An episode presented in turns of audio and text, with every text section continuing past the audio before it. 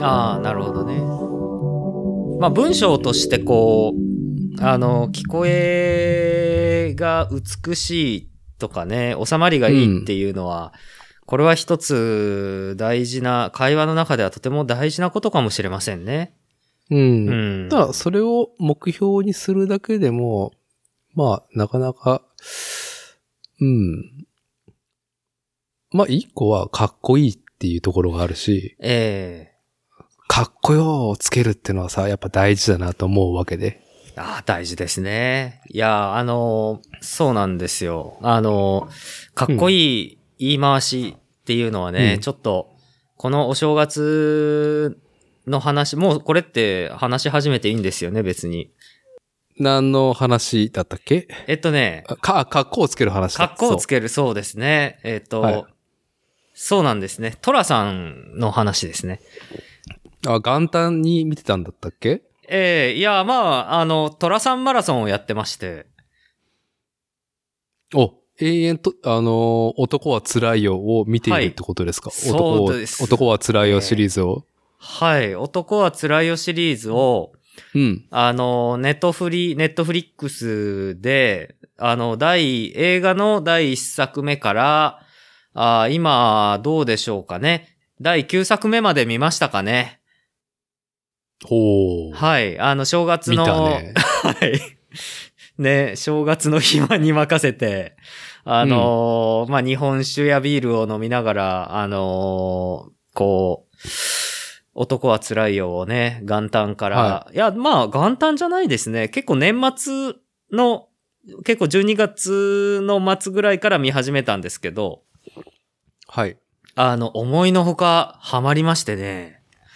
うん。いやーどうですかその、男は辛いよシリーズマラソンして、はい。まあ、あるさ、ええテンプレートがあるわけじゃん。そうですね。あ、まあ、お約束ではありますよね。あの、あらゆるストーリー構成だとか、そういうものが、あまあ、うんまあ、水戸黄門とか、ね、大岡越前だとかね、はい。暴れん坊将軍だったりとか、のように、あのーまあ、その、こうなるよ、ストーリーの大筋はこうなるよねってことはもう、もう見てる人みんなもうわかるですよ。はい。あのーそれぞれね、あの、お決まりのフォーマットがあり、ええまあみんなそのフォーマットのはい起承転結で、最後よ、待ってましたっていう感じで。ええええ、そうですね。うん。で、しんくんはトラさんのフォーマットを9作連続見て、はい。何を得たんですかあ、な、得たもの、得たものっていうのは、まあ得たものっていうか、なんかどこうう、でしょうか。話題にしたい何かエモーショナルなものがあったんでしょあ、やっぱりね、あの、この年になってね、うん。若い頃っていうのはまあ、トラさんってね、厚み清さんなんかも、こう、まあ、面白い顔したおじさんがなんか、あの、どうしようもないような騒ぎを起こしてるなんか、お別に面白くもない映画だよなっていうのは正直なところだったですね。子供の頃とかうん若い頃っていうのは。はい。ええところがね、あのまあ、35歳になって、ええ正月に、こう、トラさんをこう見てるとですね、まあ、意外にこうね、あの、涙ぐむような、うん。ええあの、場面もあったりしてですね、こう、うんうんうんああ、やっぱり、あの、本物の喜劇っつうのは、こう、笑えるんですよね。笑えるんだけど、やっぱちょっとほろっとくるところもあるというね、そういうようなね、あのーこう、知見を得ましたね。はい。なるほど。うん。あの、これはね、いろいろ調べてみたいですけど、うん。あのーまあ、外国でもこういう感覚なのか、喜劇とかコメディっていうのは。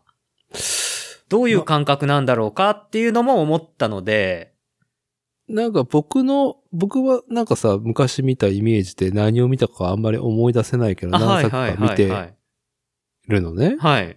男は辛いよシリーズ。うん。コメディ、喜劇であり、うん。もう一個の軸は男の美学だと僕は思ってるんだけど、はい。なんか、ね、トラさんはさ、最後さ、うんやっ、ぱ、誰かに花を持たせてさ、あ、自分はいいんでって去ってくのが終わりじゃん。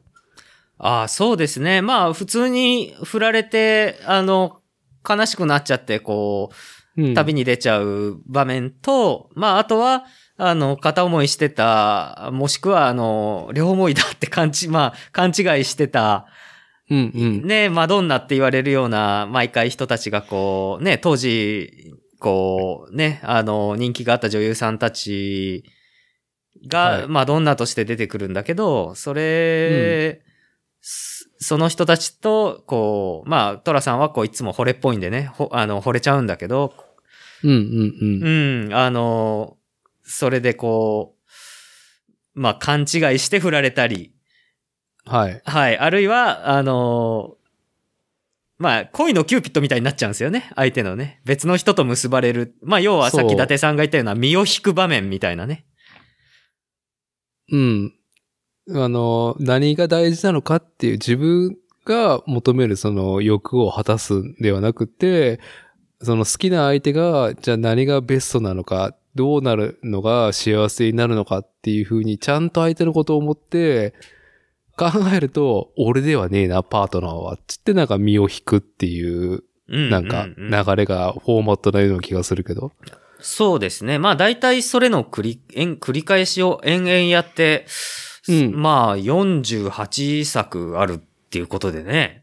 あ、そんなにあったっけあ、うん、あのね、ウィキペディアで調べたんですけど、あマジのーもう30作目を作った時点で、なんかこう、同じ題名で続きものでやってる映画のギネス記録になったっていう、国際ギネス記録に認定されたらしいですね。30作超えた時点で、当時の。なるほどね。ええで、最後、渥美清さんが亡くなる直前までやって、うん。そう、48作目、48作目で、を取り終わって49をやってる途中ぐらいに亡くなったのかなうんうんうん、うん。なんかそんなような話を、ウィキペディアで見たですけどね。うん。うーん。じゃあ何、ひ引き続き今年は男は辛いよシリーズを追っていく年にしようかなって感じなの暇さえあれば。そうですね。あの、まあ、時間が許せばちょっとこう、あの、見たいなと思いますね。なるほど。。まあわかんないいですよ。こう途中であまりにもこうフォーマットが、もうフォーマットがもう決まってるんで、 本当 に。はい。あの、途中で飽きるかもしれないですけど、あの、うんうんやっぱりね、渥美清さんの演技がやっぱり、すごく、まあかっこよくて。あ、なるほどね。まずそれに惹かれると。そうですね。やっぱり、まあ、あの、トラさんだと有名なね、あのー工場がありますけどもね、あのー忘れたな。もう随分前だから。私、生まれも育ちも、やあつあ、ね。それそれ、ええそれね。ああいう、まあ、結構ね、あの、同じような工場をね、毎、毎回毎回どっかで言うんですけどね。うんうん。やっぱりね、それがね、お、来た来たみたいなね。あのーよ、トラさんみたいな。そんなような、あね、ここで来たか、みたいな感じでそうね。そうそうそうそう。本当まあ、あのまあ、かっこいいんですよね、それがね。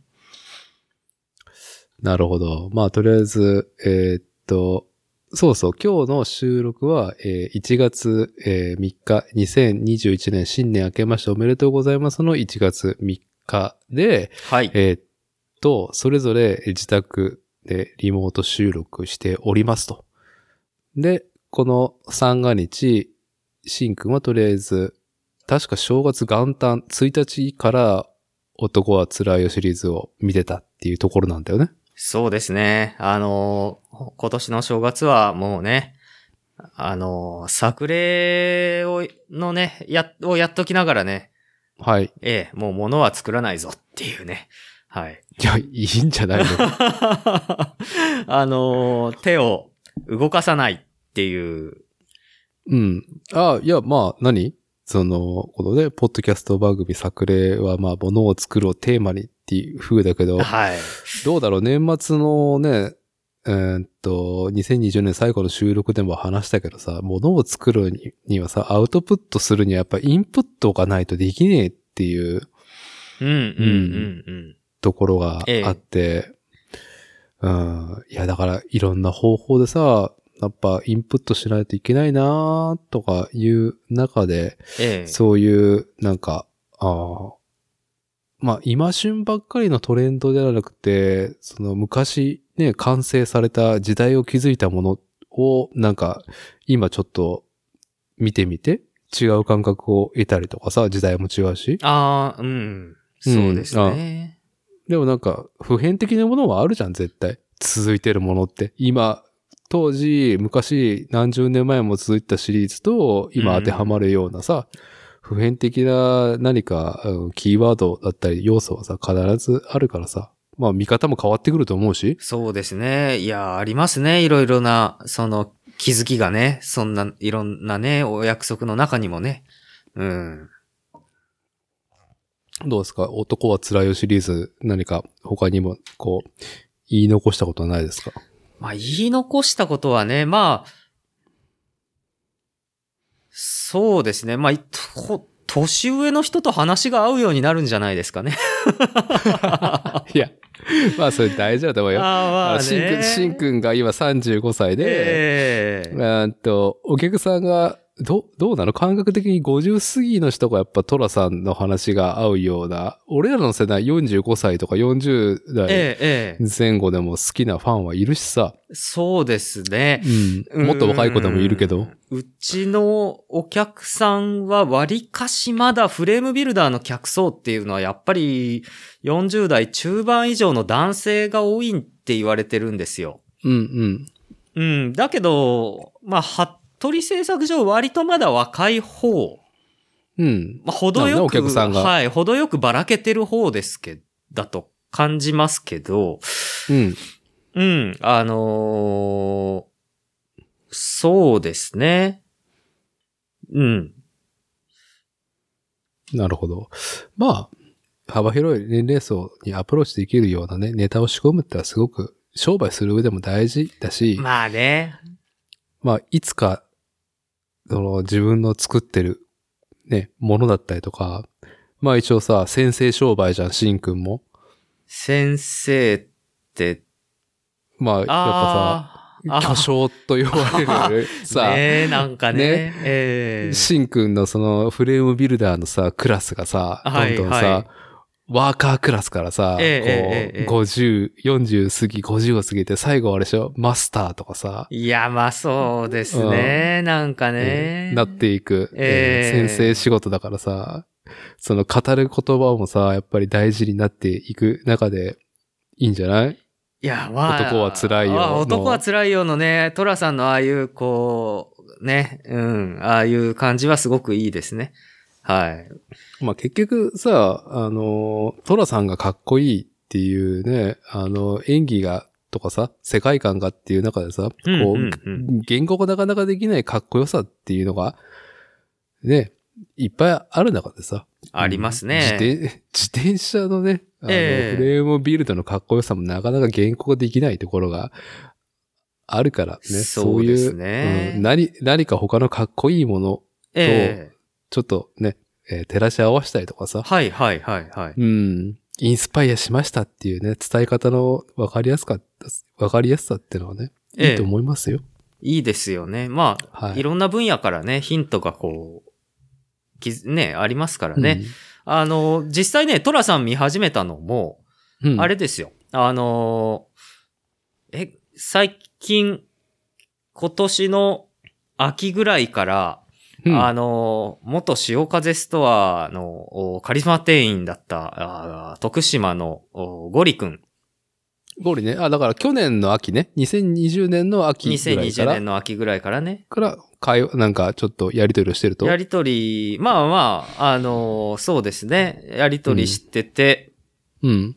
あのーおすすめヒップホップアーティストっていうおーのはをゴリ君といろいろ話していて、い。うん。僕はなんか、キリンジのおアーモンドアイズっていう曲で、チンザ・ドープネスっていうラッパはーい、と、チンダ先生。はい。はい、あのーキリンジがコラボしたのを聞いて、いや、チンザドープネスってすごいな、これ、この音源聞いてかっこいいな、誰だろうと思っていろいろ調べてたら、うん。まあ、すおめちゃくちゃ面白い、面白いおじさんですうよ。ん、面白い人で、で、そんなのをこう、いや、ゴリ君、あの、ヒップホップ好きだから、あの、えーチンザドープネスって知ってるみたいなのを話の中で聞いて、ゴリ君が、何を言っとんのあの、そんなもん、チンさんなんて、あの、うんその天才ですよって言われて、天才ですよ。へーって言って、まあその後、もう、チンさん、チンザドープネスに、僕も割とドハマりして、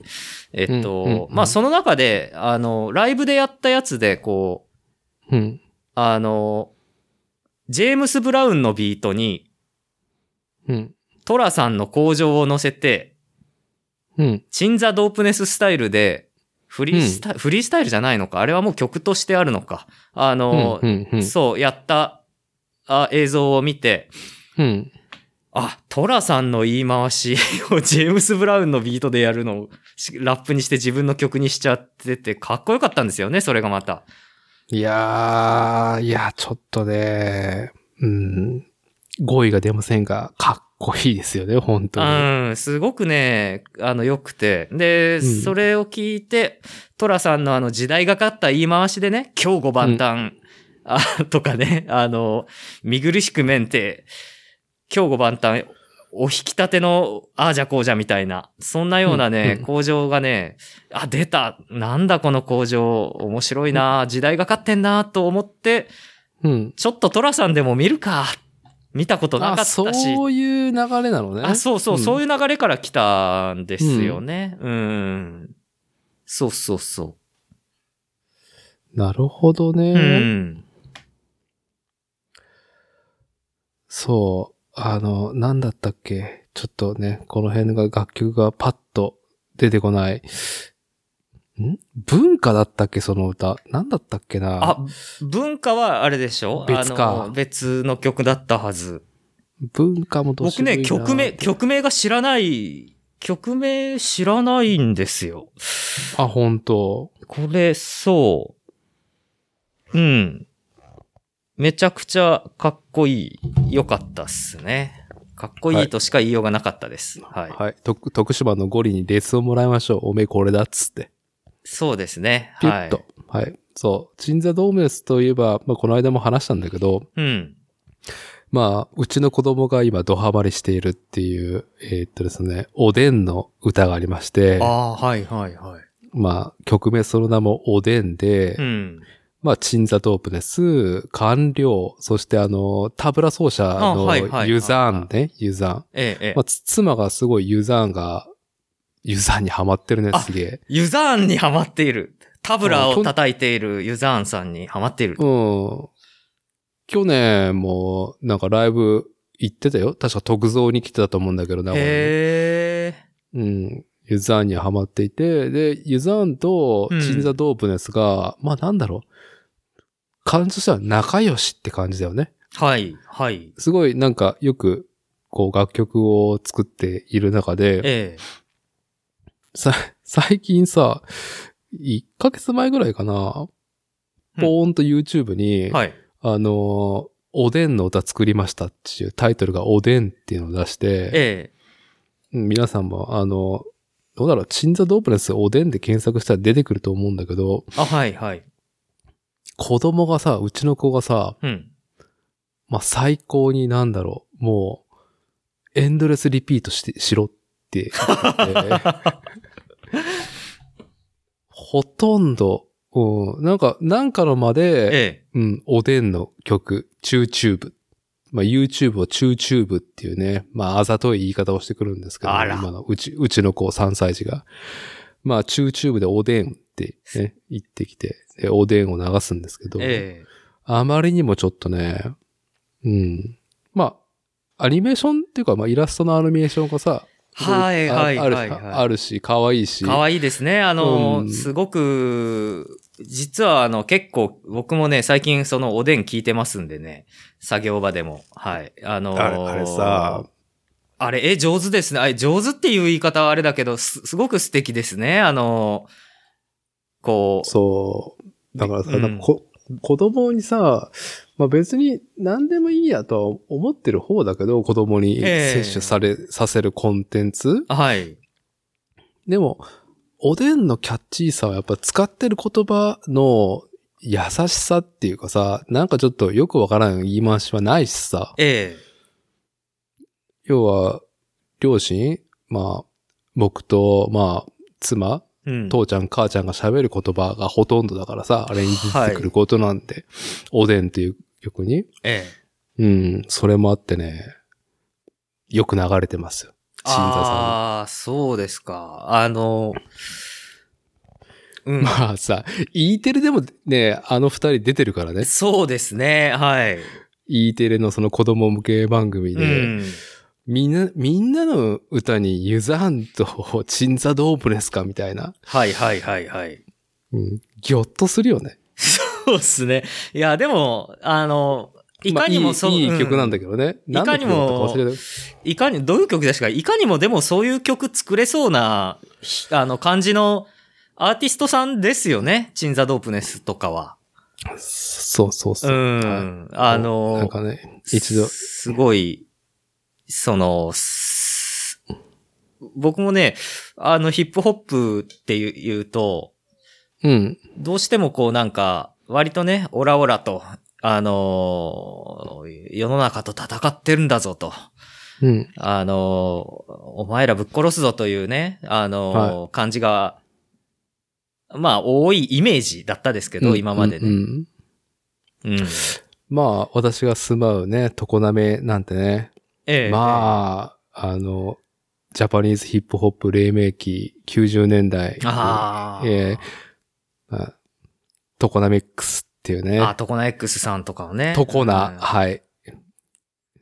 常なさんなんえて、えもうバリバリそれだもんね、今、しんくんが言った。ああ、うんうんうんうん。はいいや、だから、あの、ヒップホップの何かその、ちょっと変なレッテルを貼られた一個としては、うんこう、水着の姉ちゃんをオープンのアメ車に乗せてってみたいな感じがあるじゃん。ああ、まあね、景気よくというね。景気よく成り上がり、うん成り上がるよというようなね。そう。うんあの、あの感じがさ、まあ、常なしはまさにそれだったわけだしさうん、うんうん多分、チタフォルニアのルーツは、うんうん。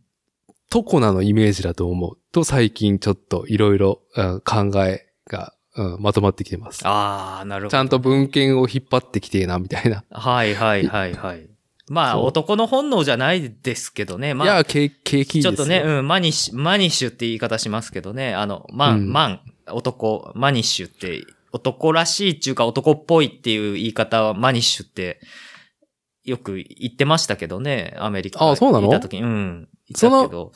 そのマニッシュは何トラさんの男らしさにも通ずるところにもあるの使えるのそれをいや。それともだちょっと、もっと何いやもう派手なうん、そう、もっとあの、本当にさっきのあの、キャデラックに、みたいなね、あの、でかい車に、はい。あの、水着の姉ちゃんみたいな、そんなイメージ。はいうんそういうわけ男も女も、うん、そういうわけじゃないかな。違ううん、ちょっとわかんない。どういう時に使ってたかな。うん、まあまあ、でも、どっちかというと、本当がっちりした、毛深い、マッチョな男の人のことをはい、マニッシュって言います、言ってたな。うん。うん。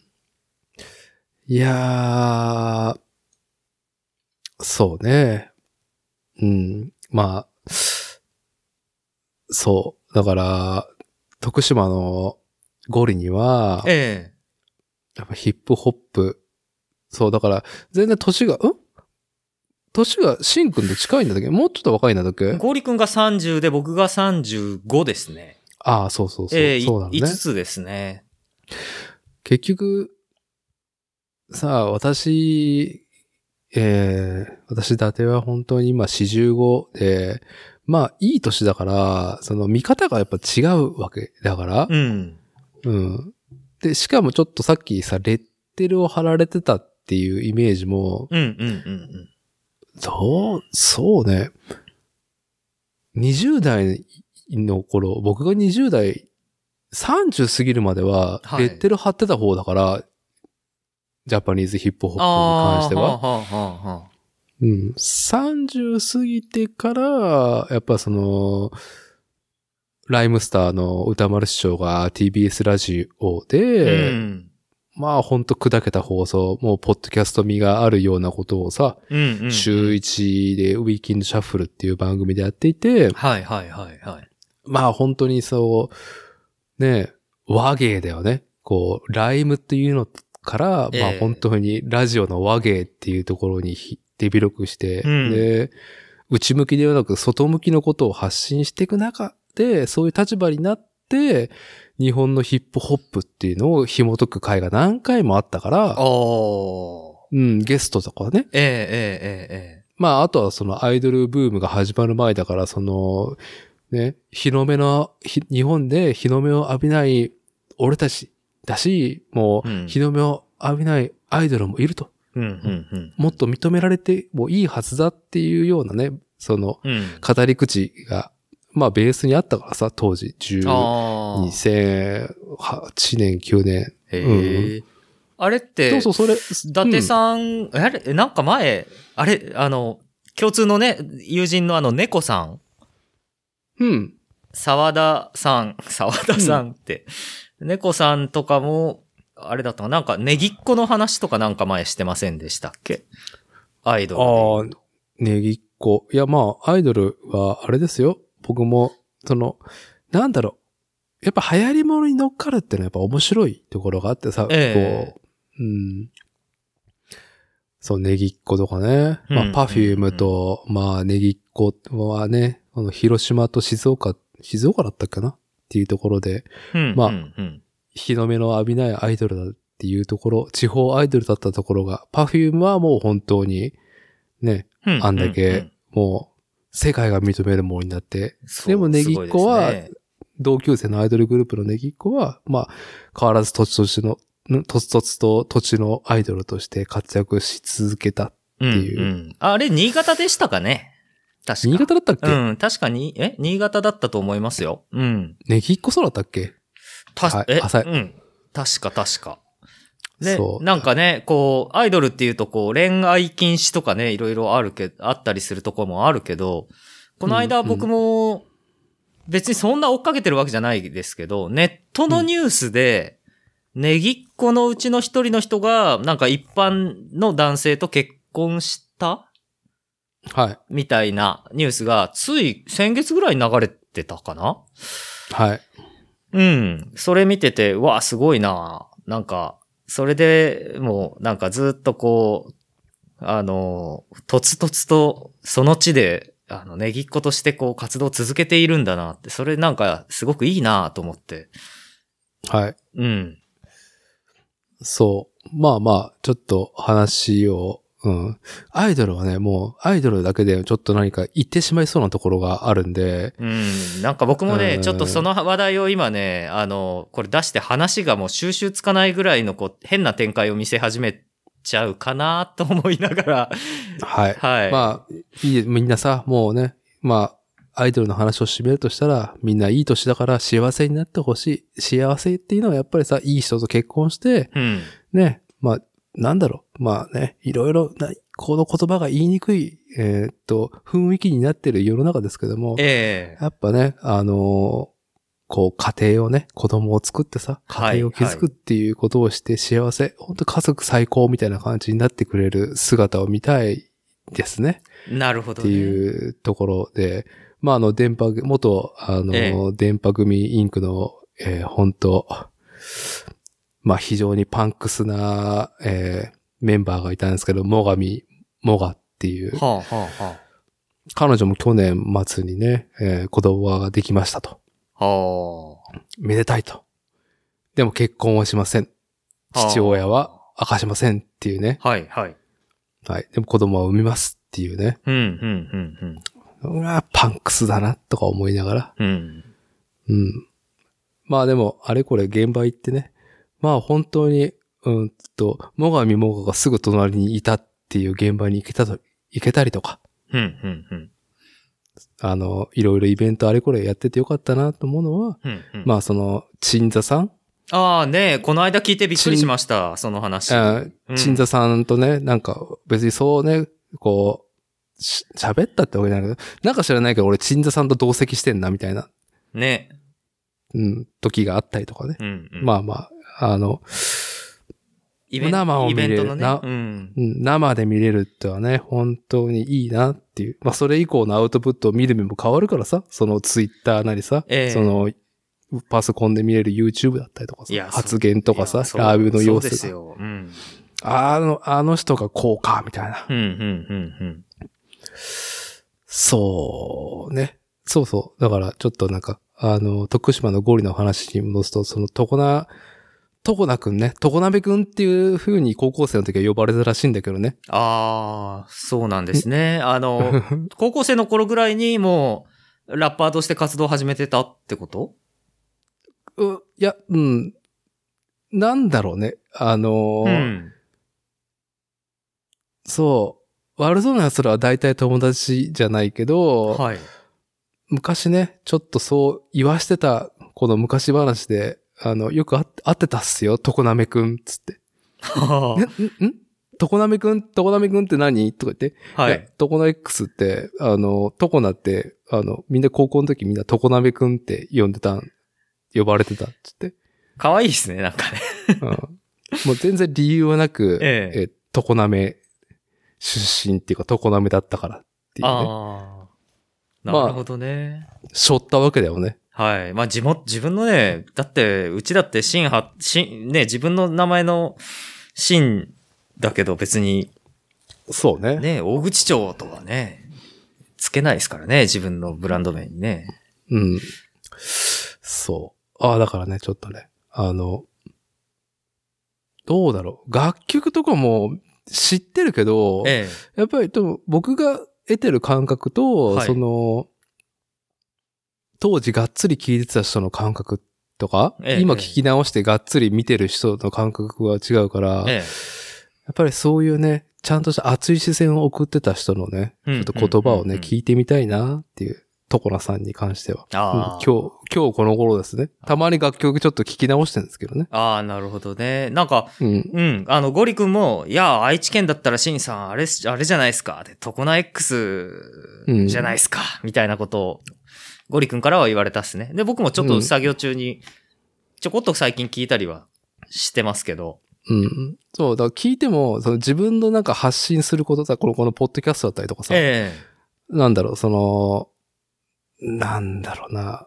まあ、とりあえずアウトプットするものに、ちょっとあまりにも自分とキャラクター性が違いすぎるから、 えそれ活用できねえなっていう。確か に。そうですね。いやー、そう、シンくんがさ、ええ男は辛いよシリーズ、トラさんの話をね、して、もうその話を聞きながら、お、この話題をする時が来たなっていうのがあって、おうちょっと聞いてもらいたいことがあるんですけど、ええ何何いやいや、あの、まあ、僕が、うんと、憧れるうん。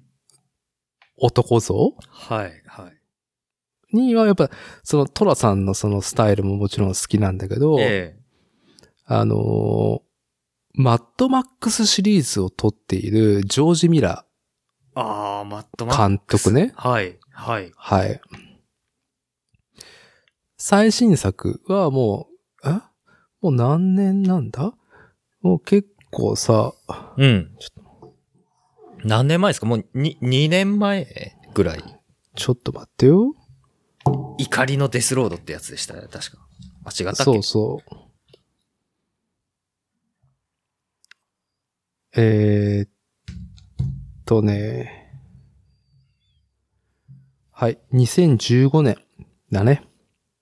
あ、もうあれ5年前ですか5年経ちましたね。なあの祭りから。なんということだ。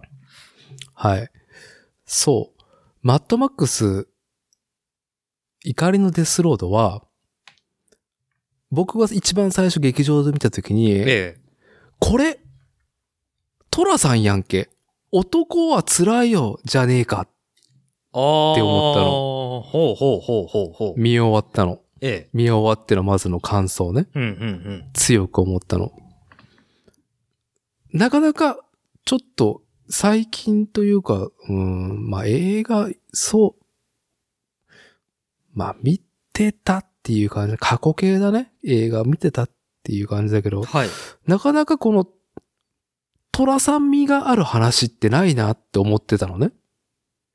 ほう、どの部分でですかお約束感というか、っていうことですかシンくん見たあのね見て、追ってないですね。見てないですね。ああ、うん。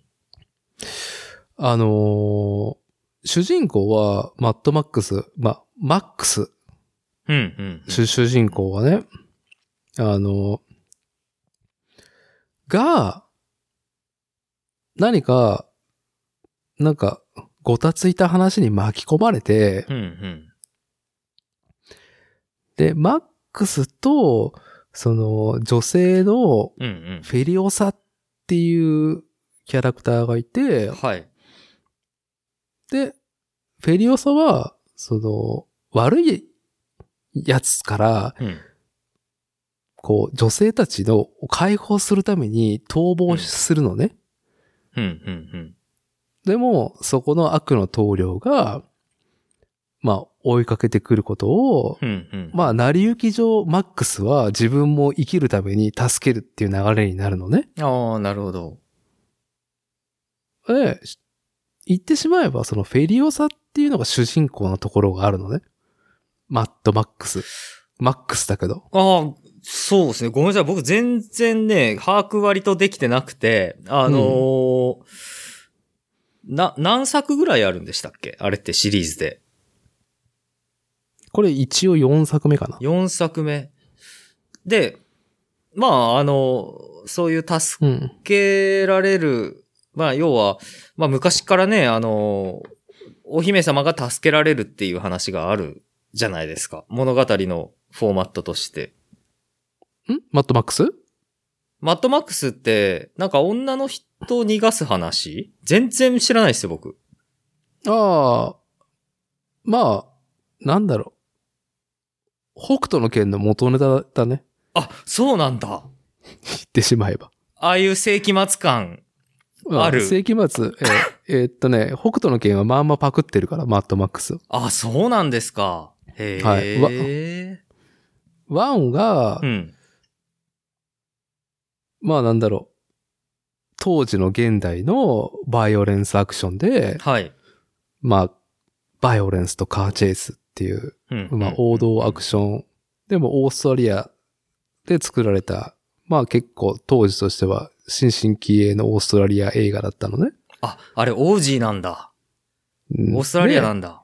うん。 2作目の始まりが、いきなり核が落とされた後の世紀末になってい て、いきなりなんか世界滅亡みたいになるんだ。それで。うんで、そこで、荒廃した、その世界で、なんだろう、生きていく。はい。まあ本当に力が支配する世界で、どう生きていくかっていうので、ええまあえええ北斗の剣の最初の方と全く一緒。なんか憲法使わないぐらいって感じ。え ああ、なるほどね。じゃあ、北斗の拳っていうのは、やっぱあれに、こう、ブルース・リーを混ぜるみたいな、まさにそれ。そんなような感じなわけですね。はい。ああ、面白いですね。で、まあ、その流れで3があって、ええで、ずいぶん何年ぶりなのかなすごいブランクがあるんだよ。はいはいはいはい。マッドマックス自体は。うんそのやシリーズやってからね。はい。で、2015年に公開されて、うんうん。まあ、見てうん、思ったのが、そのさっきも言ったように、その虎さん味があるっていうのは、はい。最後、その、ハッピーエンドで、まあ、悪を倒すわけね。悪の通りを倒すの。ええでも倒すのはフェリーホサなのね。その女性グループのはい。リーダえーが、そう、積年の恨みを晴らすわけね。えなるほど。で、マックスはうん結局実はそのラスボス、はい。敵の親分には一回も顔を合わせずに終わるの、話は。あ、へえ、面白い。 な、そんな風なんだ。へえ。うん後から気づくんだけどね。はい。で、要は勝利するのね。で、はい、もう圧政に苦しんでいた、うんその土地の民は解放されて、はい。まあ、荒廃した世界で水は非常な、ね、水は貴重な資源だからさ、ああ、はいはいはい。うん、それを牛耳ってた悪の棟梁が倒されて、ええでそれが、その、ね、圧政から解放されて、水も皆に、うん。ね、平等的に、こうね、与えられる世界がやってきた、解放されたっていうラストで、ええ。マックス、なんだろう、英雄とかはいい。う立場になってもいいわけじゃん。ああ、なるほど。はい。結構、その、ロジカルに、え何をすべきか、何をすればいいのかっていうのえ。を、うんうんうん。言葉数少ないけど明確に示し、まあ、あとまあ実際戦闘力も高いし、あはい、はい。マックスがいないと絶対その女性グループは勝てなかったわけね。なるほど。でもマックスは、ええそのフェリオサが英雄が生まれたっつって旅に、その、なんだ、称えられ、その、囲まれてる中、マックスはうんうん。何も言わず去っていくの。ああ、なんかね。まあ、おあの、その恋愛ものになってもいいわけじゃん。まあこういいわ。ベタないいいいわ、いいですよね。それだったらね。うん。昔の、昔のね、あの、ハリウッドだったら最後はね、ブチューっとキスして、最初はいがみ合ってた男と女だったけど、うん最後はブチューっとキスして終わりみたいなのが鉄板だったけど。まあ、007恋愛なんかはね、007なんかは、 まあね、あもう007もこう、見事なまでにお約束の連発だけれども、そう。そうですよね。うん。だから主人公の、その、マックスは、もう、何か人とのつながりも、何か絶望していて、うん。関わりたくない誰ともっていうスタンス。ああ、で、も、うん。もう、誰かを助けるっていうことも、結局、助け続けたけど、こう、それを永続的に助けれるわけではないっていう、その悲しみ、失ってしまうし、はいはい。を背負ってる男像だからう、ん。人とは関わりたくねえけど、なんかお前らなんだよ、みたいな、こうしろよ、みたいなとか、うんうん、うなんか、ちょっとあいつぶん殴ってくるわ、みたいな感じで物事を解決してくれたんだけど、最後マックスは、そっと去っていくっていう姿。あーまあ、でもそれはあれじゃないですか。あの、どっちか言うと、こう、まあ、千、千人じゃないけど、賢者ですよね。あの、うん、そうですね。例えが見つかんないけど、うん。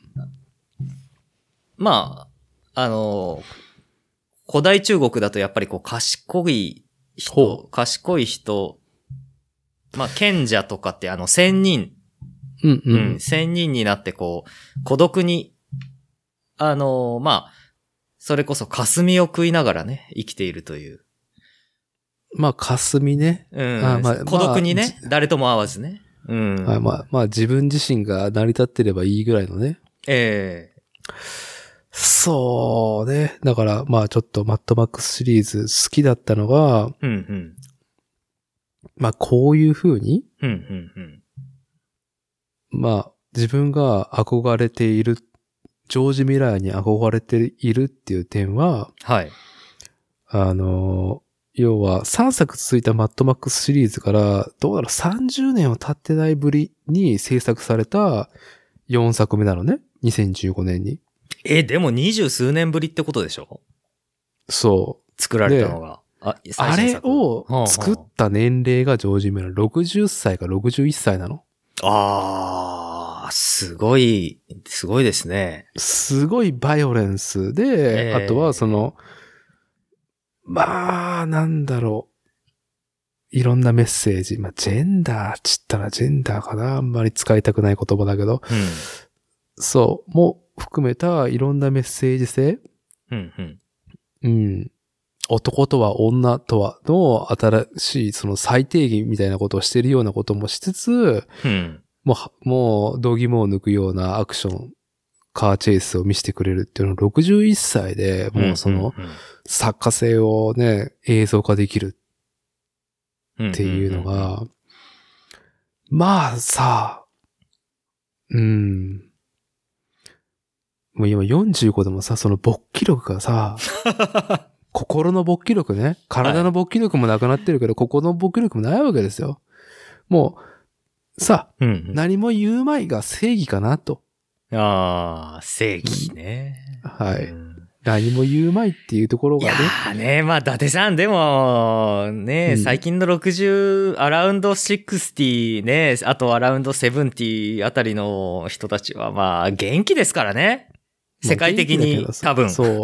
はい。それ、元気なやつはさ、目立ちやすいからさ、ええそう感じるだけなんだけど、ただやっぱ、ああいう、その、ある意味、またさらに前衛的なもので、しかも分かりやすさもあるっていう作品を61歳で出せたっていうのがすごいなっていうのと、うんうんえっ。と、マッドマックス、すごく熱望されてたんだ、シリーズをやるの。あでも、自分でいろいろプロットは書いてたんだけあ。ど、はい。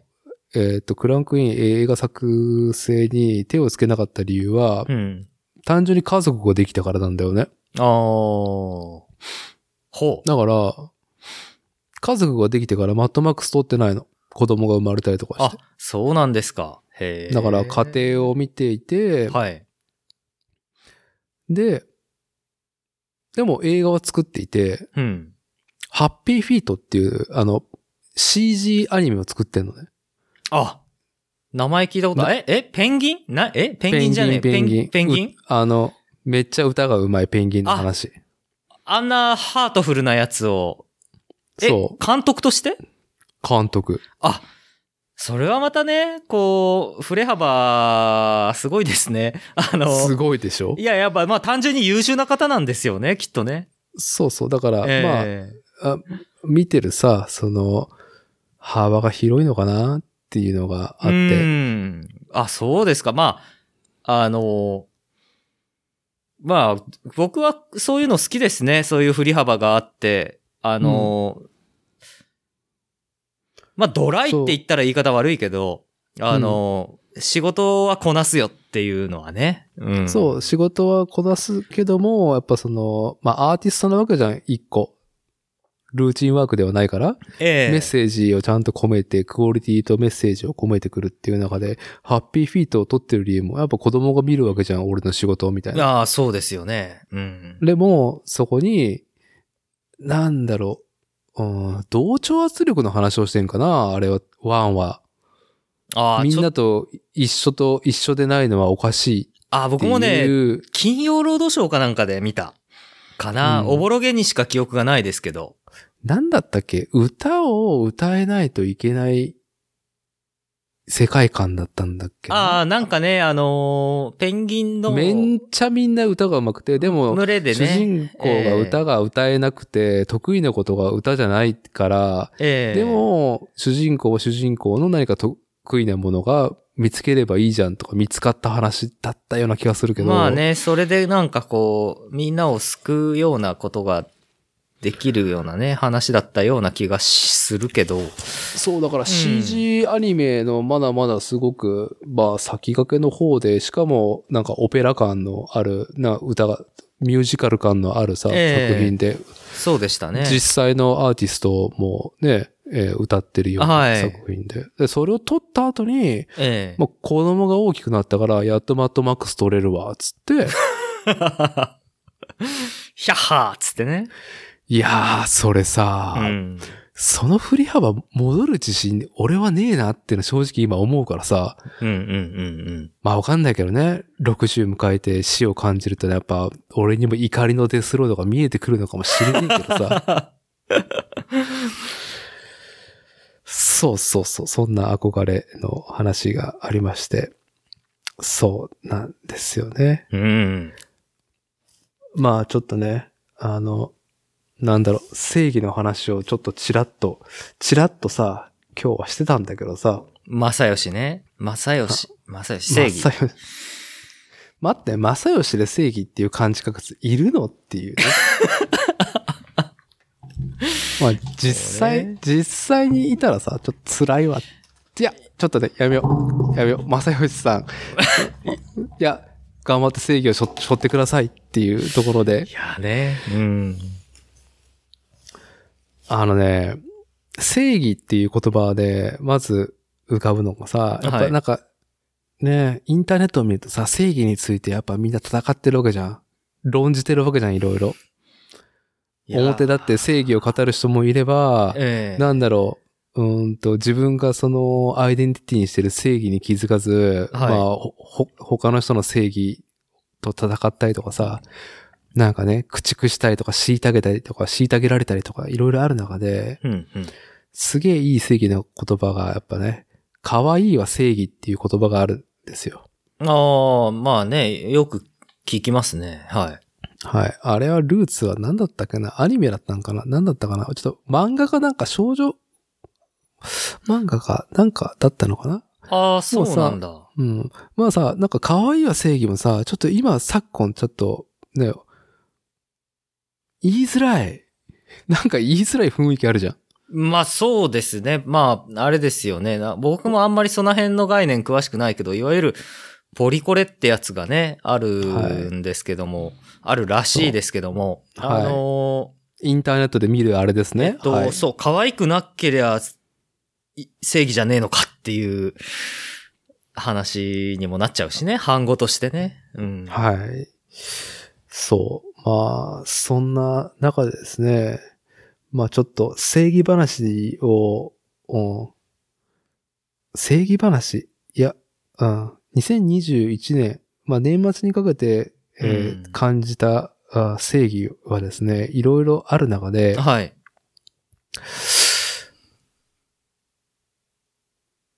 えっとですね、うん。まあ僕はガンプラを去年復活、復帰して20年ぶりにね、ええ。で、いろんなきっかけがある中でうん、うんうん。うーんと、まあ、発信者が生まれた、発信してくれるところがうできた年でもあるのね、去年2020年は。あ、プラモデルに関して。そう、あの、うん。ニニッパー .com って言って、NIPPER、ん ?NIPPPER、P が3つね。ああ。うん。NIPPPER、うん。ニッパーで、ドットコムっていう。なんだろう、それも、プラモハウツーとかが多い中で、いやー、本当にもう作るをテーマにするっていう意味では、もうだ、もうパイセンたちが発信してるんだよね、それは。うんうん。伊達さんもよくね、あの、いろいろシェアしてますよね。ニッパーの、うんその、ニッパーの記事。記事とか。完全に、ブログですかね、あれはね。ブログ。うーんそう。うちではなくってさ、いあの、外に向けてる、うん、うん、うん、うんう。ん、ことだなっていうところで。うん。で、まあ、ちょっと、その、ニッパー .com っていう、まあ、メディアだよね。メディア、模はい型、はいはいはい模型メディアっつったらなんか言いやすいところああ、そういうなんだけメどメディアの手を取ってるんですね。うん、そう。で、どうだろう。うん、いろんなモデラーさんが、えメインモデラー、んメインライターがいて、はい数名ね。え、えで、ゲストライターが、その、寄稿するっていう形で、え。うん。しかも、寄稿者は一般からもいつでもオープンな状態が続いてんの。去年から。ああ、応募していいと。そう、でも、はい。規約ですげえ写真のクオリティはこうしてほしいとか、はい。なんかいろいろ規約はあるんだけどね。まあ、平等性を期すためでしょうね。まあ一応その、あとはクオリティだね。ああ、なるほど。うん、あのーその主催の一人の、まあ、ツイッターのアカウントがカラパタさんかなカラパタさんは、もともとその、まあ、ホビージャパンっていう歴史ある日本の模あー型師はいの、最終的に副編集長だったのかなうん、うん、うん、編集の人、ライターさんから編集の人になってて、うん。うん、うん、で、まあ、辞めた後は個人ブログもやっていて、うん。うーん。超音速微暴録だったっけななんだろうブ、ブログもツイッターもすげえなんか面白いことを言う人だなとは思ってずっと結構長らく追っていたら、んまあ、2020年はそういうニッパーっていうのを立ち上げて、うん、うん、うんうん。模型メディアをね。うん。で、よくみんな口を揃えてそのニッパーを自ら表現するで、体験って言ってんだよね。ああ、はい。ニッパーっていうその模型メディアを開いた時うんに体験がいろいろあると。うんうんうん。そう。で、まあ、模型プラモデルに対するアプローチの形がちょっとすごい新鮮なうのね。んうんうんこれもなんかもうけ、僕の語彙ではね、ちょっと形容しにくい。し、できない、今現状。うんうん。い。はい。頑張ります。向上します。2021年っていうところです。うんうん。うん、ぜひあの、ニッパー .com 見てもらった方がね、あ話が早いと思うんで、まあこの作例を聞いてるリスナーさんで、しかもね、自転車好きだったらね、まうんあ、うんガンプラだったりとか、そのいろんな戦車とか、うん。飛行機とか、プラモデルとか好きだと思うんで、うん。男性だったらね、男子だったらね、うん。そう、nippr.com、ニッパー .com 見てもらったらね、いろんな情報がある中で、うんうんそう、最近、なんだろう。おわっていうツイートがカラパタさんであって、ほあのーまあ、ちょっと引用するとカラパタさんのツイートを、う。うんうん。勝手に初心者の虚像を作らない。うんうんうん。勝手にビギナーはこれでも作ってろと書かない。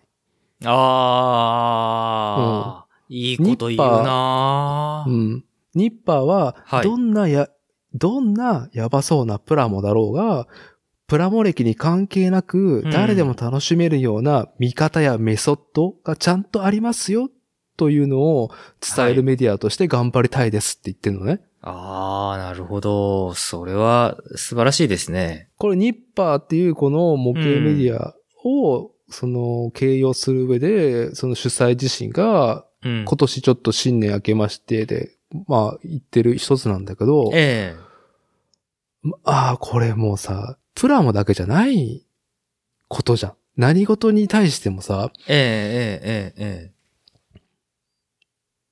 あのーなんだろう。まあ、正義の話なんだけどさ、はい。いや、そのね、ビーダーはこれでも作ってろっていうのはさ、まあ、ええ誰かしらのさ、大きな声の正義じゃん。そうですね。うん。なんだろ自由っていうのが魅力だったものがさ、はい、はい、はい、はい。ある時、様式美、ええ様式美が生まれ、ええ。なんだろう、自由を求めてきたのに、そこにやっぱ新しい、その、なんだろう、自分はこれを見つけたって言ってさ、人が集まった時にさ、うん。なんだろう、民主的な、ね、平等で、その自由なところが、保守が生まれるわけじゃん、そこで。まあそうですね。自転車で言うと、まあね、サーリーのフレームにね、うん。うん、クリス・キングのヘッドセットつけるなとかね。ああ、なるほどね。うん。そう、だから、素材を、ええなん、なんだろう、その、どう扱うか、はい。え何かストーリーに乗るか、反るかも含めて、ええええええまあ、自由なわけじゃん。うん、まあ、言っだてしまえば。まあ趣味ですからね。自分のお金で買った材料を自分で料理するんですから。ただ、やっぱり、どんな、その、なんだろう、規模が大きくなるものはさ、やっぱり自由を失って、多多くの保守、ファンがいる状態だからこそ、商売が成り立つ、じゃない。いやもうフレームビルダーのね、世界もまあ本当それは、本当そうですよね。そうん。う。だからね、この、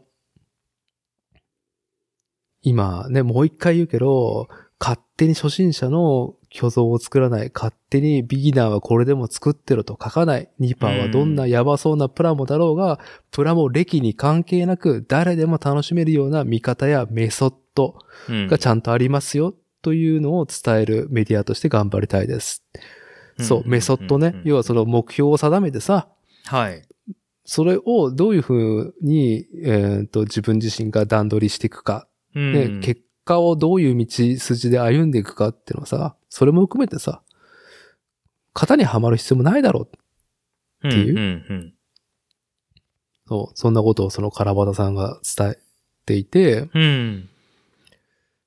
で、可愛いは正義っていう話にちょっと戻ると、うん。ただ今言いたかっただけなんだけどさ、ええ。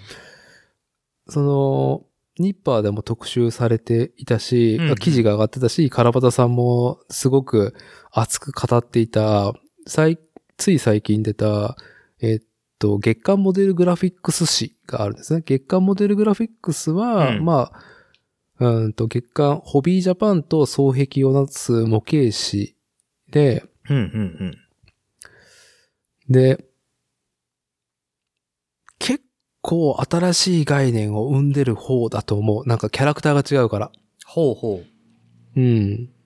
なんだろうな言い方悪いかもしれんけど、感覚的に当時は、僕がその10代の時は、ホビージャパンは保守で手堅いことをしっかりとつとつとやっていて、うんうんモデルグラフィックスは結構、な、いい、パイオニアかなう。うんうん。うん、すげえいろんなことに挑戦してる雑誌だなっていう感覚がありましたと。うんうんで、今月のモデルグラフィックスがやべえってみんな言うから、うん。うん。買ったのね。ほうほ本当にやばかったっていうか、う。うん。模型師で哲学に触れるとは思わなかったっていう、まあ結果なんだけど、ほうほうほはい。あの、まあ、どんなものかというとですね、まあ、ここれ、シンク見えるう。うん。あ、見える見える。これだいぶさ、表紙さ、はい。恥ずかしい感じでしょいや、まあ、フィギュアの、そうですね。フィギュアのえあのー月刊モデルグラフィックス2021年2月号ですね。ええ最新号なんですけども、えーっと、表紙はですね、まあ、リスナーの方でも、まあ、プレイしてると、プレイしてる方もいると思いますけど、うーんと、フェイト・ステイナイトシリーズのスマホゲームで、えーフェイト・グランド・オーダー FGO シリーズってのがあるんですよ、スマホゲームで。えほもうめっちゃそこみんなね、課金で超ね、いいお金の使い方してんなっていうね、盛り上がってる。う。課金ばっかりじゃないですけどね。おー。素晴らしい。ーそこには魅力的な女性まあ男性キャラクターもいっぱいいるんだけど、うんうんその、キャラクター。シンくんもね、思わずハマってしまうのがフェイトシリーズだと思うんですよね。過去の英雄が召喚されるんですよ。で、その召喚した英雄で戦うっていう。あー。これね、なんかもう、そうなんですよ。あの、伊達さんもフェイトシリーズを、こう、追ってるっていう話をね、はい。よく聞いてて、うん。これ僕見たら絶対ハマるんだろうなと思って。はい。最高にハマるよ。そう。で、ね、あの、歴史小説が好きで、塩野七海さんだとかのローマ人の物語とか、うん。うん。ね、そういうのを伊達さんにおすすめしている僕なので、うん。これ絶対、こう、ちょろちょろっと見てもやっぱり、あのーストーリーとかね、説明とか見ても、うん。あ、昔の伝説、伝説だったり実在だったりのね。そうそう。あのーうん伝説とかを引用している中で、そう、そうフェイトシリーズフェイトシリーズ見たら、もうトラさんも見なきゃいけないし、くのに。はい。フェイトシリーズ、うん、いや、いいと思いますよ。今の鬼滅の刃にもつながる話ですから、結局。ああ、そうなんすか。うん。あの、フェイトシリーズは、PC ゲームが最初で、えでね、アニメ化を一回2000年代前半にやったんだっけな ?2000 年、確かね、深夜アニメでえ。ああ、ずいぶん前ですね。うん。で、うん。同じ、その、元々の PC ゲームが、あアドベンチャーゲームだけど分岐するから、うん。同じキャラクターで、いろんなストーリーテイリングじゃないや、スあの、ふストーリー進行。そう。で、PC ゲームが、そういろんな分岐があって、いろんなエンディング、まあそこ、途中で分岐していくと、メインパートナーも変わっていくっていう中で、うん。うんあアニメ作品にしたら、どうだろう、大きく3つか4つは取れると。ああ。うん。で、それをうん仕切り。直して、アニメ化し、アニメ化したのが、はい。うーんと、 UFO テーブルっていう2000年に、うんうんうん。 2000年ちょうどに、ミレニアムに、えーか開業したアニメ制作会社。ほうでほうほで、そこがもう本当に、その、クオリティを上げる、高いものを排出するだけに専念してるところで、うん異様なほどにね。う。はい。で、フェイトのシリーズを、まあ、いくつか作っていき、うんうん。で、まあ他の作品もやってクオリティで定評を得て、うんうんうん。で、まあ、アニプレックスっていう枠のプロデューサーが、うんうん。鬼滅の刃を、あの、アニメ化するんであれば、はい。まあアニプレックスっていう、その番組枠、うん。アニメ枠でずーっとハイクオリティなものを作ってきた UFO テーブルさんに、うんうんうん。お願いして。というか、フェイトファンじゃないわ。鬼滅の刃ファンでもあるし、うんフェイトのファンでもあるプロデューサーが、うんうん。 UFO テーブルが作る鬼滅の刃を見てみたい。おー。結構吸血鬼っていうのも一個の、そのテーマであるからさ、他の作品で UFO テーブルは。は。ああ、であとせそうなんだ。制作会社一緒なんですね。一緒アニメのへね、ーフェイトシリーズ。で、まああの、すごく夜の演出の仕方が非常に得意だから、うんうんうん。まあ、吸血鬼ものやってるから夜じゃんやっぱり。はいはいはいはい。で、鬼滅の刃はやっぱ夜がさ、主体になるからあさ、ーその光の見せ方だったりとか。えうん。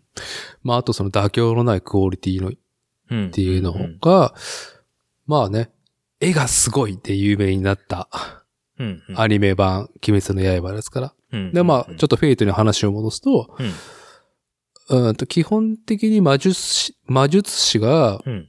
過去の英雄を、まあ、その生遺物って呼ばれる、その英雄にまつまるものを、うんうんうん。まあ、捧げて、えーっと、召喚するんだけどさ、うんえ英雄をね。うん。うん。で、それでいろんな方式で戦って、うん。まあ、聖杯っていうものを得ようとするのが主な主と、主となる物語なんだよね。聖杯っていうのはあれですかあの、キリストが、うん。あれキリストの聖物ではないの聖杯聖物じゃなくて、聖杯はね、何だったっけな、忘れちゃったな。ちょっと今詳しくは言えないんだけど、まあまあ、その、強大な、もう絶対的な、ま、あ結果を埋める、うんその、まあ、なんだろう、大パーツじゃねえや。超常的なあ魔術アイテムっていう設定だろうね。あ、ん願いが叶うとかですかああ、そうそうあそーあ、う。うんドラゴンボール。ドラゴンボールだね。ドラゴンボールです。ははいで、まあそのアニメ作、PC ゲームがあり、うん。えーっと、アニメがあり、うんうん、で、その、さっき言ったスマホゲームっていうのは、サービスが3年目 ?4 年目なのかうん、フェイトグランドオーナーって言われる、うんうん、まあまあその、自分がプレイヤーとなって、いろんはないその英雄を召喚して、うんうん。まあ物語、まあちょっと聖杯も関わってる物語を進めていくっていう話なんだよね。なるほど。で、やっとさっきの月間モデルグラフィックス2021年の2号の表ああ、ごめんなさ。はいなんか僕が話を、あの、わけのわからん方に。紙。さっきの全表紙のね。はい。然。はい、この、見てますよこちら、はいこちら、こちらちょっとね、こう、これを手にしてええレジに運ぶのはもうちょっと若かったら恥ずかしいなって思うよね。すごくは、若干半裸の女性のフィギュア。あーね。はい。そのはい反乱の、反乱の女性っていうのは一体誰なんですかこれ、主典同時です。ああ、主天童子。鬼ですね。はい。はい。えっ、と、平安京を恐怖に陥れた、あの、そう、あれです。ええあの、フェイトシリーズは、はい。おめ、え、女じゃんっていうね、女体化するケースがよくあり、あなんか前もね、あの、作例でも言ってたけど、なんですぐすぐ少女、なんで日本人はすぐこう、擬人化して、あ、擬人、まあ人かも、ん鬼か元は。まあ、なんですぐ美少女にするのかというね。はい。まあね、織田、織田信長なんかね、何回少女になってるのか、美少女になってるのかっていうぐらい美少女化がね、一番多いあー織田織田信長はい。ですけども。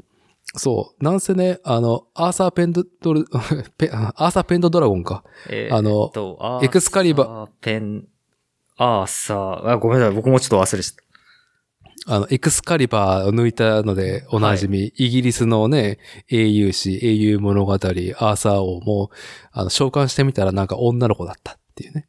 た。ああ、はいはいはい。うんはあっていうのが、はい、メインキャラクターなんですけど。なるほど。そうそう。まあ、フェイト、グランドオーナーシリーズは永遠とスマホゲームで続いていくから、いろんな英雄が女体化していくから、うん。フィギュアもね、まあ二次創作もいっぱい、まあ半径ものでもちろん出てくるんだけど、はいはい。そう、やっとね、この本誌のことに触れるんだけど、はい。モデルグラフィックスえ2021年2月号、関東特集。とにかく、可愛い。あ、感じたらもう一回言います。関東特集。 とにかく、可愛く塗りたい。おー美少女フィギュアをはい。す最強塗装ガイドっていうのが、はい。ね、メイン、メインのですね、はいはいはいはい。はい、あの、記事になっていて、えこれとかもうさ、もう、だいぶさ、肌色が多いでしょこえのフィギュアたうわーち。すごいなーでも、細かいな、これ。同じ肌色でも、そうなんですよ。うん、陰影の付け方じゃないけど、影の付け方とかなんかすごいなすごいんですよ。うん。あの、このね、この、水着の姉ちゃん、はいはい。い。このセクシーな腹回りとか、すごいでしょこの、ああ、鼠径部とかね。はい。これあれなんですよ。バンダイのプラモデルなんですよ。へえ。はい。これはあの、バンダ、あの、ガンダムビルドファイターズうん。トライっていう作品が、アニメ作品がありまして、はい。まあ、模型、プラモデルを作って、うん。で、それで、なんだろう、その、プラモデルが謎テクノロジーでこう動かせますと。ほそれで、えーっと、作ったプラモでう。うん。実際に戦闘をして、勝敗を決めるっていう、ああ、ガンダムビルドファイターズね。はいはいはい。聞いたことはあります。に知ってますよ。そういうんや、やったこと、や、なんかゲームにもなってなかったなってるかなそう。まあ、そのガンダムビルドファイターズのキャラクターの一人、保守のフミナ、フミナ先輩なんだけど、フミナ先輩はバンダイから何回もですね、プラモデル化されておりまして、はいはい。このね、これフィギュアじゃなくてプラモデルなんですよ。え、あ、プラモデルえ組み立てるってことそれ。そう、組み立って着色もするんだけど、着色し、着色しらしなくても色分けがされていますと。この水着とかもね、ええ髪の毛とか瞳も、あの、シールがあったりとかするんだけどあ、はい。それをよより塗装でよく見せたりとか、うん、うん、これね、体、肌ね、肌とかねうん。う、ん。ピンク色のプラスチックの上に、はい肌色のうん、うん。プラスチックを薄く膜を作って、作り、うん。要は透けるじゃん、薄いプラスチックって。ああ、はあ、はあ、はあはだからその、ピンクのグラデーション自然な、あ。なるほど。を、ピンクの下地があって、芯があって、で、それの膜が、肌色ですと。で、うんうんそれが透けることによって、その、実際な肉感だよね。ああ、人間のようなね。うん。そう、を、プラスチック、プラモデルで表現する、バンダイ脅威のテクノロジーで、2019年、2020年はもうなんか、我々モデラーは、もうね、ひえーってなってたんですけど、へこのね、え。うん。このね、さっき見せた恥ずかしい見開きのページあったでしょああ、はここにすげえ哲学なパンチラインがあってあ、はい。読み上げます。はい。 5万とある完成品を前にして、うん。それでもあなたがプラモデルを組み立てずにいられない理由っおお。ていあこうれね、は、あの問いー、うん、哲学ああ、これはなんかもう、いやー、自分のね、あのー仕事にもね、これはちょっと、はい。確かに素晴らしいパンチラインだなと思いますね。そう、メインはとにかうくん女の子フィギュアを可愛く塗りたいっていう関東特集だけど、はいはい。要は、フィギュアってうん完成品があるんですよ。まあ完成品として売ってますよね。うん。うん。要はその、まあ中国でね、ええまあ人力の着色済みフィギュアっていうものが大量生産され、日本に入ってきてると。もちろん原型とか、うん。元の形とか塗装の見本は日本がつく、日本人が作ったりとかしてんだけどね。ああ、ですね。まあまあ、量産のためには、そっちの方ね、うん。で、手作業のマスターを送って、で、それを複製してるわけですよ。はいはいはい。で、あの、バンダイはそこを、いかに誰でも、その、求めるような形うん。になるように、うん、うん。透明の素材だったりとか、さっきのプラスチックの透けをね、うん、透けてしまうことを逆手に取った成形技術とか、うん、うん。あと、ツヤ感とか、ツヤがない感じっていうのを、あえて成形で調整して、作りますと。さらに、色を塗れば、うーんと、より求めるようなクオリティになると。ああ。はただ、い。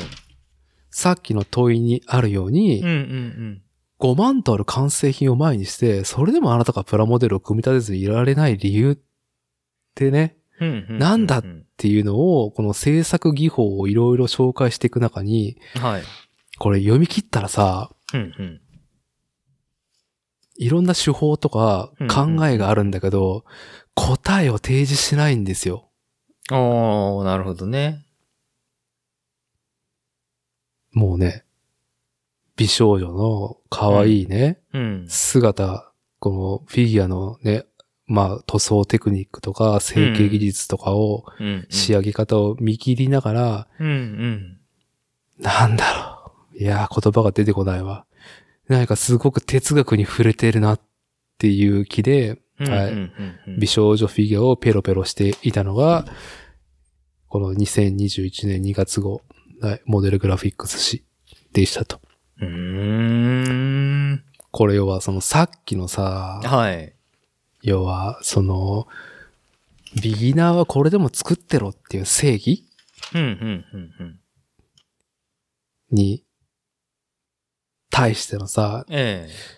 まあ一個のその哲学的思考のさ、アンサーなような気がする、もう気もするのね。うん、うん、うん、うん。ものを作るのはとか、手仕事が大量生産に対して何がいいのかだったりとかさ、うん。いやー思い当たる節いっぱいあるわって、こう、ね、なかなかその、どういう風に繋がって思い当たる節があるのかっていうのは言葉が出てこないんだけどもさ、うん、うん、うん。うん。いや、皆さんね、あの、気になる方はぜひともね、あの、月刊モデルグラフィックス、えー2021年2月号、うん今、店頭で本屋さんでも買えますし、手にしてもらって、うん。ニッパー .com を見ながら、ちょっとね、やっぱ、うちよりも外に向けた発信が、なんだろう、概念の紹介というかね、うん。出てきません、言葉が。見てくださいっていうところで。うんはい。。そうですね。まあ。そう、うん。だからね、まあ、なんだ、なんだろう。うん。しんくんと僕が、なんだろう。うん年は違えども、似てるところは、うん、うん、やっぱ言葉にする力はさ、やっはぱいちょっと弱えなと思ったりとかしている節があり、うん。うん、語りきって伝えきるよりか、うん行動と、か、あと手を動かして、形にして、その結果をさ、ドンと見せて、うん、うん、うん。何かっっていうのを見せる、伝えるっていう手法を取りがちなタイプだったから今こうあるわ けじゃん。ああ、そうですね。まあ、まあね、でも僕自身は結構直接会うとむちゃくちゃ喋る人だっていう風に、こう、みんなから言われてるん で。うん。まあでもね、あの、これはね、 ええあの、なんだろう。まあ、あえて言うけど、はいあの、喋るのと伝わるのは別だからねっていうふうに。あはあ、なるほどね。い。うん。まあ別にね、喋ることを全く非難してるわけじゃないんでええすけども、ええええ。まあ逆によく喋る方だから、こういうポッドキャストコンテンツっていうのを一緒にやろうよって声かけたところもあるかああー、そうっすね。うん。まあ、ね、あの、こう、卓球のラリーじゃないですけども、こう、まあ、そんなような話ですからね。あ うん。こう、まあなん、なんて言うんでしょうね。伝えるっていうのは本当難しくて、らさ。うん。あの、それこそ、正月に伊達さんがね、あの、伊達さんがいつもこう、ことあるごとにフォローしてる、うんあの、僕も、あの、よくね、あの、伊達さんからおおすすめいただいて聞いてる、その、ポッドキャストの、あの、引用、はい。はい、引用の、ね、あの、年明けてから伊達さんが、ちょっとこの回すごく面白いから、おあの、聞いてみてって言って、うんあの、うん送ってくださったね、や、あの、引用の140何回みたいなやつでしたけどね。うん、うん、う、うんん。あれでも言ってたけど、こう、ねえ、まあ、なん、外に向けて、こう、ちゃん、説明をする意味はあるのかみたいな、はい。そもそものね。そもそも論だったんだけど、うん。うん、あのーそうですね。僕もね、伝えるっていうことは、そうですね。今ね、こう、伊達さんとこうして喋ってるっていうのはね、正直言って、伊達さんはある程度そういうことが分かってる人だから、あの、いや、わかっ、いあや、る勘程度違いしてる、勘違いの方が多いと思うけどね。あ、そうですかあの、はいうん。でも、こう、やっぱり、まあ、ゼロからもの、ゼロって縁でもないパイプがもともとあるんでね、あの、フレーム作りにしても、まあ、パイプ切ってくっつけてるでね、だけって言われたら、まあ、そういうもんなんで、うん、あのね、こう、ある程度やっぱりこう、そうやって自分で工作して物を作るっていう経験がある人っていうのは、まあ、伊達さんとかは、だと結構話せる部分は、共有できる部分は多いんで、こう、ペまラあペまラあペラペラ喋るけど、うん。まあ、あのね、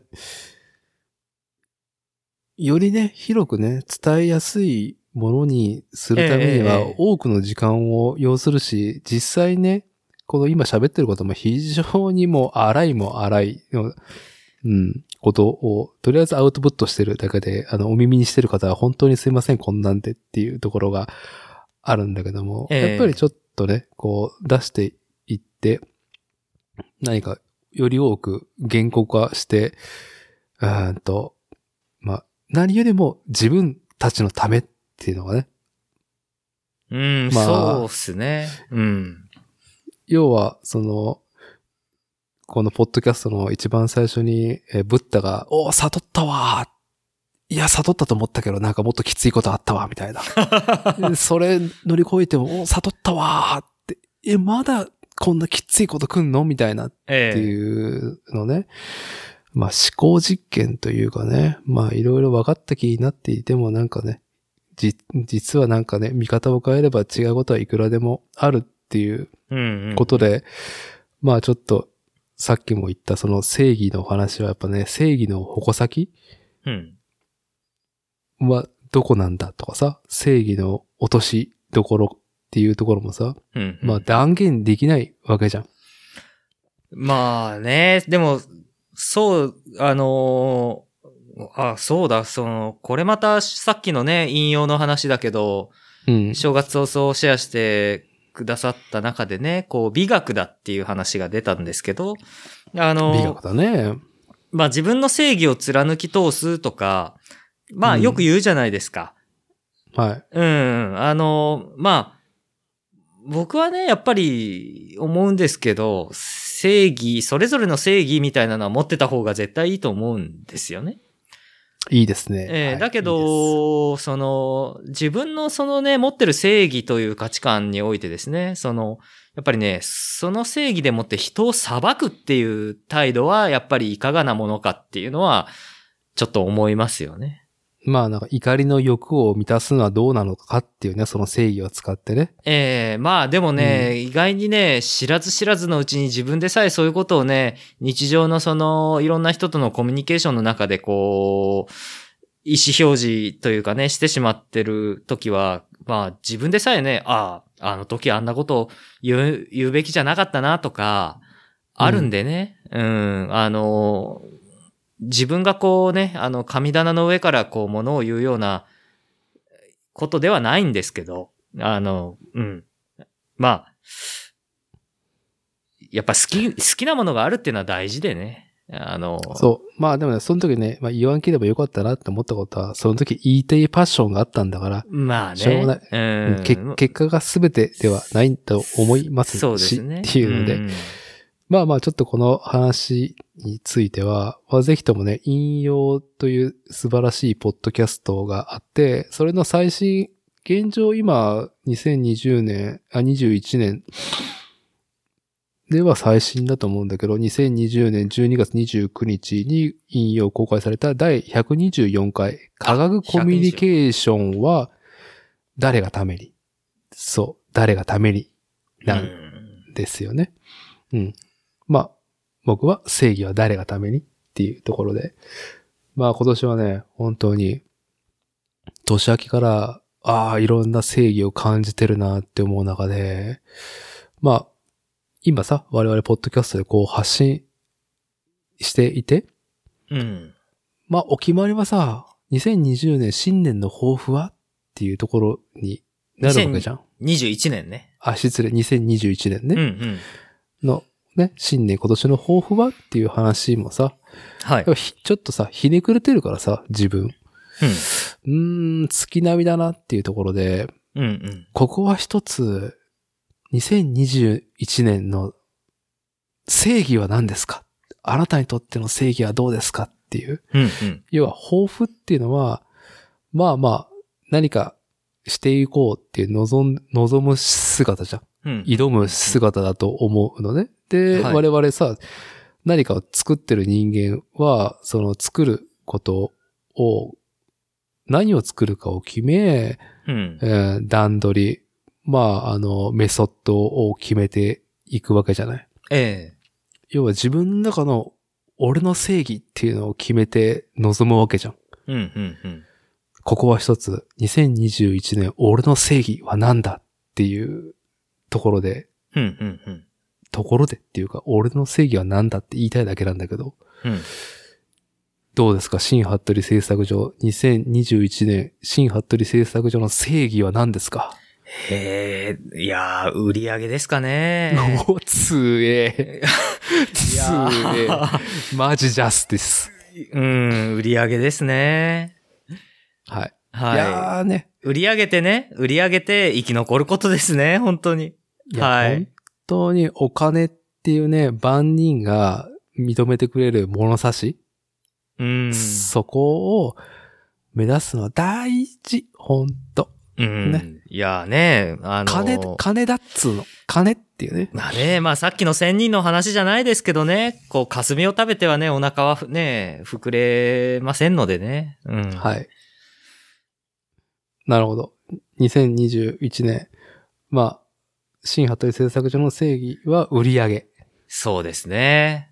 ここをどうだろうちょっと若干、オブラートに進んで、あの、外に、外向きなことに襟を正すとどんな言葉になるの正義は。正義、あれ難しいですよね。さっき伊達さんが、こう、自分で作るものを決めっておっしゃったんですけど、うん。あの、ここ数、やっぱね、ここ数年、というか、服部製作所は結構始まって以来ずっとね、自分が作りたいものから結構逃げ続けてきていて、おー。あの、言われたものを作るっていう、うん。やっぱり、こう、いや、で、食っていくのが難しいしとされている仕事なので、うん。まあ、とにかかくね、あの、お客さんがやりたいって思ったことを何とか実現するために、こう、その場しのぎをこう、毎日続けているっていうのが、まあ実情であったんでね。く。うん、うん、う。うんん。なんで、その、正直ね、ここ、この始めてからずっと今までっていうのはですね、作りたいものはね、正直ね、作ってないですね。なるほど。ええゆえに、ゆえに、ゆえに、まあそう、うん。だけど、まあいい区切りで、あの、う2011年にね、アメリカの UBI で、あの、自転車作りを教えてもらって、こう自分のフレームを、を作っ、初めて自分のね、今でも乗ってる、ま、さ、あの、マウンテンバイクの、26インチのマウンテンバイクのフレーム作った1本目を作ったのが2011年で、今年がまあ2021年ですから、あの、自分でフレームビルドを初めて1本目やってから、今年がちょうど10年目なんですね。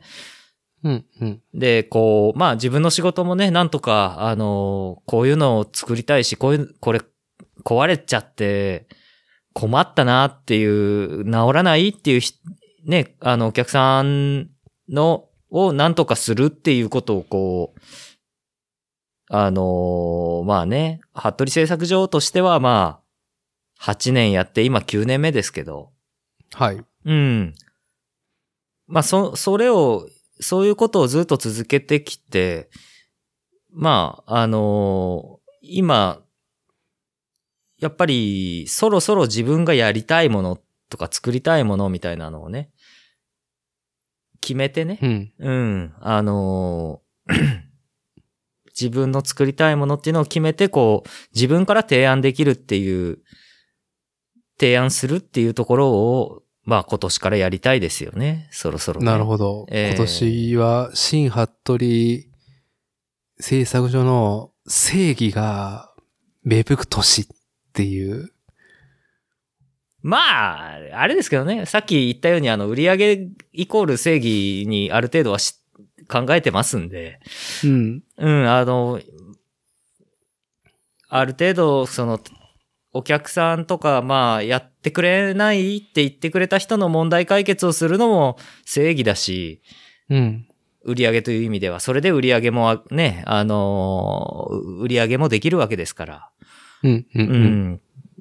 まあ、だ、だけどやっぱそれだけで終わっちゃっていてはね、あのー、ある意味でただの便利屋で終わっちゃうっていうことになりますからね。はい。ええなんでやそういうことまをあひ、でもとりあえず、うんうん。そういうことを引き続き続けながら、まあ、自分からもこう提案していけるようなね、はい。はい、ことを始めたいなと思ってるっていう、そういうことですね。まあじゃあとりあえず2021年、新服部製作所の正義は、まあ、まあ正義というか、新服部製作所というものの正義がアウトラインがこうね、ちょっと作られるんではなかろうかって、方向性がね、示されるんではなかろうかっていう年になりそうだと。まあ、それを目標にしてるというそこうとだでよすね。そうですね。そうしていきたいですね。はい。うん。なるほど。いやー、今年はね、ちょっとね、うん。多分、シンくんが手掛けてるダートジャンプ26インチ、ダートジャンプ用のマウンテンバイク、ハードテーああ、はい、はい。ルが、まあ、なんか、どっかのタイミングでね、形になると思うから、うん。うん、まあもうね、ちょっと、まあうちの子が3歳になり、えーっと、まあ去年からゴンゾーパーク、三重県桑名市にあるマウンテンバイク BMX のダートフィールドに行ってはいたけど、元旦早々、うちの子が発した言葉が、朝から、ゴンゾー行きたい。っていうね。ことを言っていて。で、だいぶちょっと、その、1から10まで、ついていてやらんとかんっていう風じゃなくなっていたから、うん。うん。うん、自分、僕自身も楽しめるセクションに入れるようになったから、えええええおー、ここはちょっとね、ちょっとちょ、もっとより調子のいい。っていうか、まあ、今日も行ってきたんだけど、ゴンゾーパークえ。。ああね、行ったみたいですね。見てましたよ。うんはい。。あの、キャニオンの、あの、スティッチプロ、えー360がですね、アルミフレームで非常にマッチョで、体が痛えなと思いなが ら、体痛えなっていう。うん。はい。まあ、クイックなところもあるけど、まあ、大味だなっていうところがあるんで、まあ、シンクがね、ちょっとカズーと一緒にやってるフレームが今年はね、形になると思うんで、そうですね。あのー年末にもカズーくんから、まだですかどうなってますっていうね、あのー切実なね、あのメッセージも来てたんで、また、まあいい、いいんじゃない夏のボーナス、夏のボーナスシーズンにね、滑り込みはいいんじゃないそうですね。まあ、あのーいろいろなね、あのーもう、なんか、僕なんかよりも、カズーくんの方が、あのーはいリリースの時期これぐらいにした方が、あの、みんなダートジャンプにね、あの、通うとか、ダートジャンプバイうんク検討する時期がこれぐらいなんで、あのーすね、すぐ、もう春までに出しましょうってね、言ってく,、はいくれてるんで、ありがたいんだけど、はい。もう僕もおじさんも体がガタガタだよっていう状況でね、年末の休みを迎えちゃってたんでね。あのー、いやいや、まあままああ、しっかり休んで充電したええ上でそうなんですよ。まあうん。新ハット SF 作場頑張れっていうところで、まあはい期待もしているということと、まあ僕の宿題としては、シンくんがね、4年前に組んでくれた、えーっと、まあ、ぼそっと僕が、サーリーのスチームローラー、今ヤフオクとかメルカリで探してんだよねって言ったら、いやいやいや、いや作るよそれぐらいっ つって、さっ、さっと作ってくれた、えーピストバイクがね、完全に僕がライドに行く機会がないっていうこともあり、まあ、い家業と家のこと、子供がね、生まれたっていうのもあって、うん間がないっていうので形になってない、あのピストフレームをいよいよね、形にしようかなと。それと、ね、ダージャンフレームを実際乗り、まあ、新ハットリ製作上フォロワーとしてね、こうね、この、言えることあるよっていうスタンス、目指したいと思います。そうです20ね。 2021年は。はいうん。自分もね、その、あのフレーム作ったら、自分用に、自分用にね、あの、一本、あのーつく、作って組みたいなと思ってるんで、はい。あのーうんうんうんまあ、伊達家と、ゴンゾパッはクいご一緒できれば、いいなーなんいて思いながら。やー、しま、しましょう、しましょう。はいはい。まあ、そんなんで。まあ、ちなみに僕の正義はですね、あのどうもね、僕の肝臓がちょっとね、正義を掲げておりまして、うん、うん。い酒は毒だっつって。やー酒、酒は毒でしかねえぞっていう正義をね、肝臓が。ね。うんいや、あのね、まあ、酒は、なんだろう。なんだっけ。百薬の長。あ、それそれ、それが出なかった。それ それ。百薬の長とか言ってんじゃねえぞってね。まあ、ちょっとならね。うん。ちょあーっとなら、あの、百薬のあの長ねですけどね。ええ酒はね、肉体労働者にとっての酒は、あの、精神的な心の薬だっていうね、肉体労働者の論はね、本当にそうだなっていう。まあ、あとは、うん、まあ、肉体労働者だけじゃないっすよ。伊達さん。うん。うんあの、働くみんなのね。はい。いやーでもね、もうね、酒飲ん、いや、今年初めて、はい。大晦日、もう、飲まない。うん。元旦、元旦、1月1日も飲まない。えうー、ん2日も飲まない。うん、うん。今日、ポッドキャストだからっつって夜、やっと飲んだっていうところなんですけど、ありがとうございます。いやいやいや、本当にね、もうこの酒を抜いてる日々のね、ポテンシャルの高さうん、うん、いかに酒を飲んでる時うん。うん。の、まあ僕はやっぱりね、一人でね、ついつい飲んでしまうスタンスの酒飲みなんで、いかあーに自分のポテンシャルが下がっていたかっていう感じるぐらい、めちゃくちゃ調子いいんで、ええ。はい。だってあれを今日ちょっと軽くはい夕飯時に、あのー晩酌しながら飯を食ったらさ、はい。もいや、もう、ポッドキャストから今日とか、ちょっとつれえなって。もう、もう、寝たいっすっていうね、そういうマインドになってしまうような、うん。うん、それぐらい、酒に弱くなったというか、もう、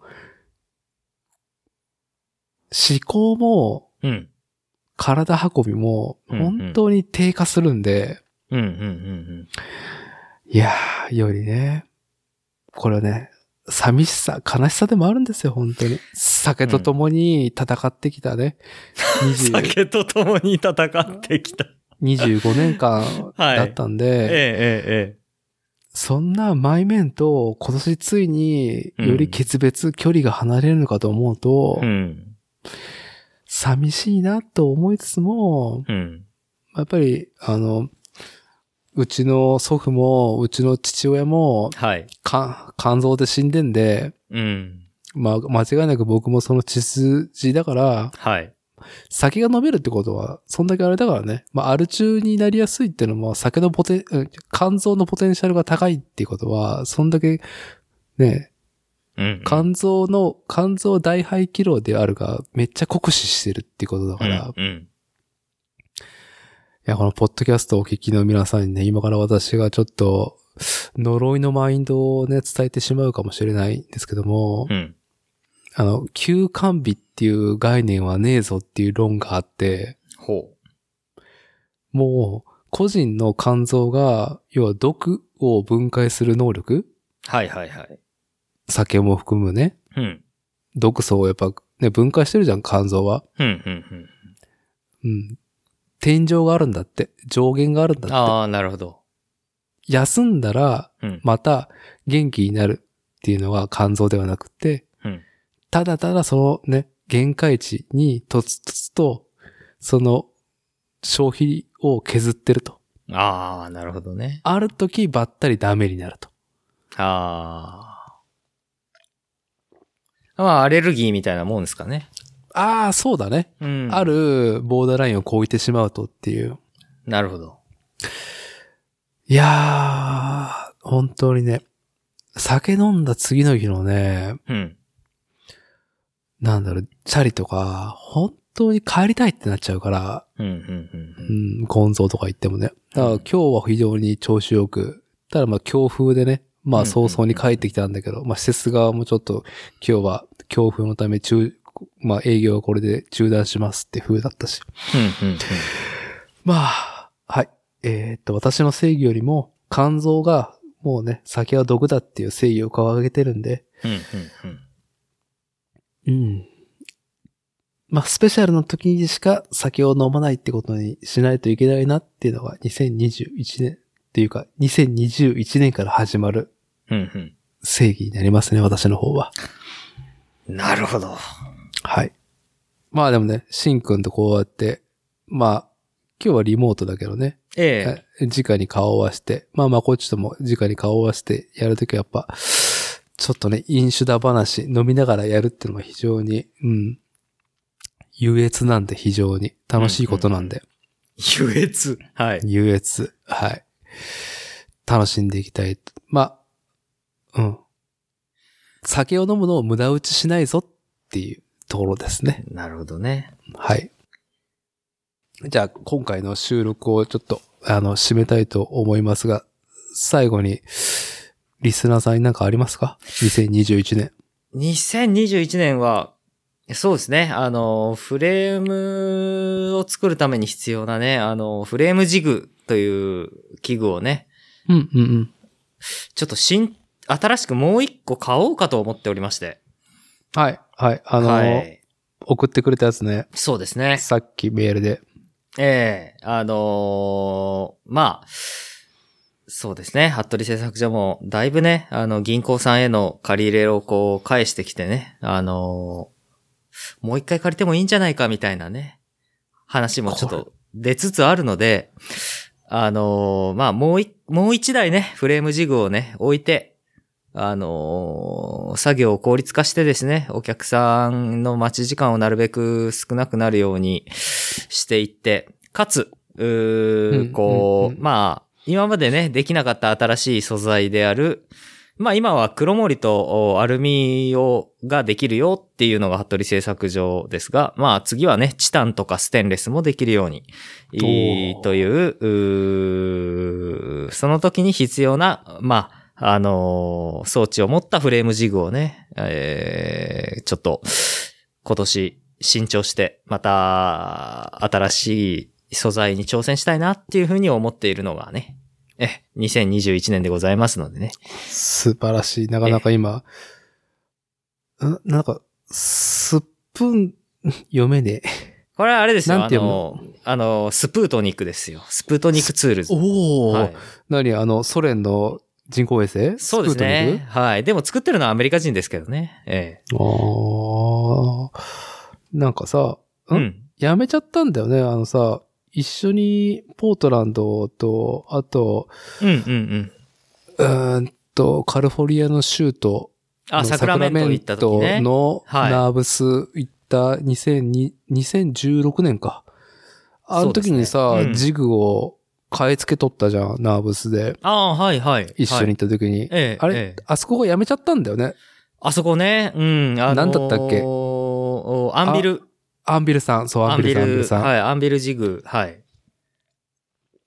なかなか信頼感のあるね、なんかジグ、ああいう工業精神作らせたら信頼感のありそうなおじさまだったんだけど、やめちゃったんだよね。そうですね。やっぱ、だ、だいぶ年だったのか、あのーやっぱりね、ちょっとハンドメイド自転車のビジネス自体が、あのーあの頃ぐらいを境に結構多分、今も微妙っちゃ微妙ですけど、うんあ、のー下火になったんすよね。なるほど。ある程な度。ほうん。で、まあ、それで、ほ、本人もたし、多分あれ、あの、結構年いってて、あの、社長さんが。うん、うん、うん、うん。うん。で、それで、なんか、まあ、あの、ある程度の多分、その、セールスでこれぐらいきの売り上げ下がったらもうやめようみたいなの決めてたんじゃないかなと思うんですけど、うん、うん。で、それでこう、潔く引退してね。あのーまあ今、今でも、あのー SNS では、インスタグラムとか Facebook ではね、彼のアカウントとは繋がってるんで、まあ今もなんか、なんか、なんか作ってますけど、あのーなるほど。フレームビルディングのジグのビジネスからはもう身を引いたみたいな感じみたいですね。ええああ、じゃあ、アンビルの野号も下げてやってるのね。そうですね。うん。なんか、ううん、なんか、多分あれ友達の知り合いのなんか工場かなんかに勤めてるみたいな感じでしたけどね。えああ、まあなんかね、切削機とか使わせたらめっちゃいい仕事しそうなね、まあ、髭が信頼感あるなっていう感じのおじさまだったねえ。そうですね。アンビルおじさん。はい。あの、僕はね、髭がそんなに濃くないんでね、やれないんですけどね、あの、こう、マスタッシュば、まあ、マスタッシュって言われるようなね、あの、ナマズの髭みたいな、おー、はいななるほど。あの、こう、クイッとこうね、W みたいにうん。うん上がって。るようなね、ヒゲをね。いや、これヒゲをワックスで固めてこんな風にできるヒゲすげえな、みたいなね。 そんな、あの、素敵なおじさんでしたけどもね。うんああ、憧れますね。ええもう本当彼がね、あの、ここ、ここ10年とか、あここ十数年、あの、フレームビルディング業界にね、あのーこう、非常に貢献した人ですからね。ええそうなのね。いや、本当うん。にあの、まあ、あのーみんなから惜しな、惜しまれながらね、ビジネスをクローズしちゃったんですよね。いやいや、だってアンビルのさ、な、あナーブスにあったアンビルさんのブースはオーラあったもんね。そうっすねげえ僕なんかね、全然溶接フレームビルディングなんか関われないけど、やっぱ工業人、元こ、元工業人としては、そそるぜ、このブースっていうね。うんたかだか、たかだかジグに、このなんかセクシーな見栄えと、なんかね、まあ、触り心地だよね。そうですね。あの、本当はジグだったらね、そんな綺麗にこう、色を分けてアルマイトなんかしなくていいんだけど、あのーうんまあ、ふあの、ビルダーをね、やる気にさせるような、本当にかっこいい、その、ね、うちのフレームジグをこう設計して作っ作る手助けしてくださった、ローカルのね、我々、あの、菅本さん。うん。スガッチ。ね。うん、スガッチさんも言ってたけど、あの、いやー、シンくん、まああの人ね、関西、関西弁ですから。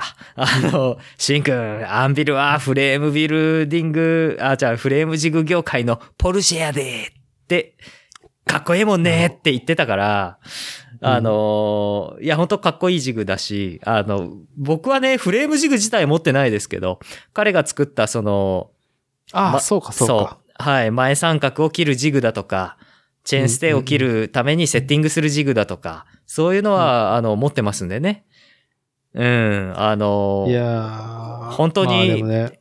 ビジネスやめちゃったのはね、あの、惜しいな。で、今になってね、僕、ジグ新調しようかなって思って、本当はね、アンビルが続けてたらアンビルジグ買ってたんだけど、うん。うんまあ。ね、うん、やめちゃったもんはしょうがないですからね。うん。はい。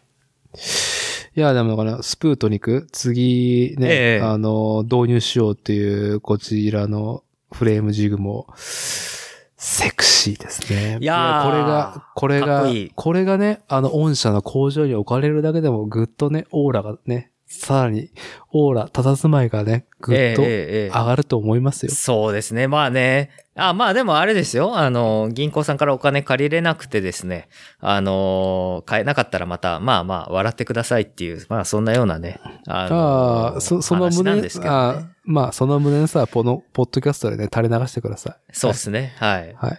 まあ、よっぽど大丈夫だと思いますけどね。ええ。なるほど。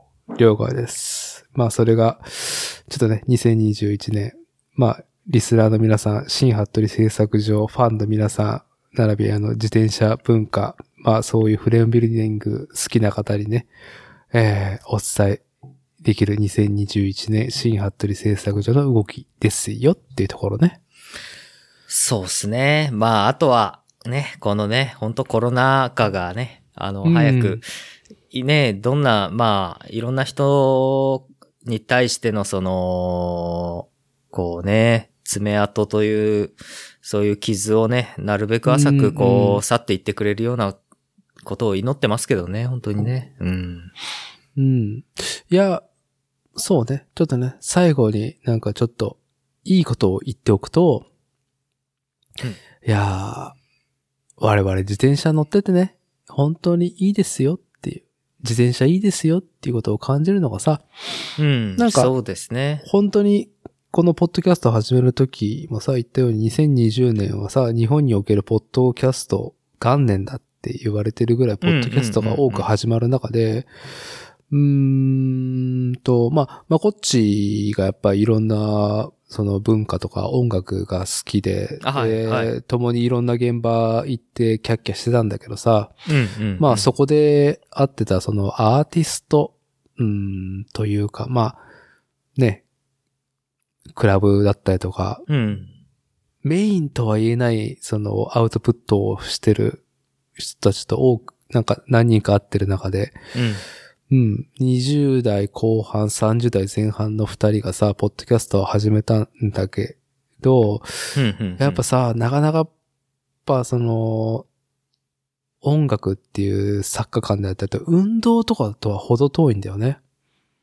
ほう、ほど遠い。ほどうん遠い。俺、我々はさ、やっぱりさ、運動習慣が近いんだよね。運動習慣。ほう、ほうんう、ほう。自転車に乗ろうとかさ、あ、はいはいはいはいはいはい。そう、なんかね、ちょっとランしようとかうん。ってう。いうさ、気分転換散歩しようとかさ、うん、うん、うん。ウォーキングとかあるじゃん。でも、その、ポッドキャスト始めたその20代後半とか30代前半の彼らは、やっぱそういう習慣とか機会がないから、うん。まあ思考というかマインドの袋工事に入ってたみたいな話をしててね。ほう。うん、結構、要はそのライブとかさ、小さいながらもさ、いろんなところでさ、自分の芸をさ、はい。披露する場で立ち回ってたんだけど、二人とも東京だ、うんうんうん東京だから。ええ。でも全部ダメになったじゃん。ああ、できないとね。うん。で、その後自分を肯定していたものがさ、ねうん自分の正義をさ、発する場所がなくな、なかった2020年なわけじゃん。うん、うん、うん。結構食らってたっていう話をしてたね。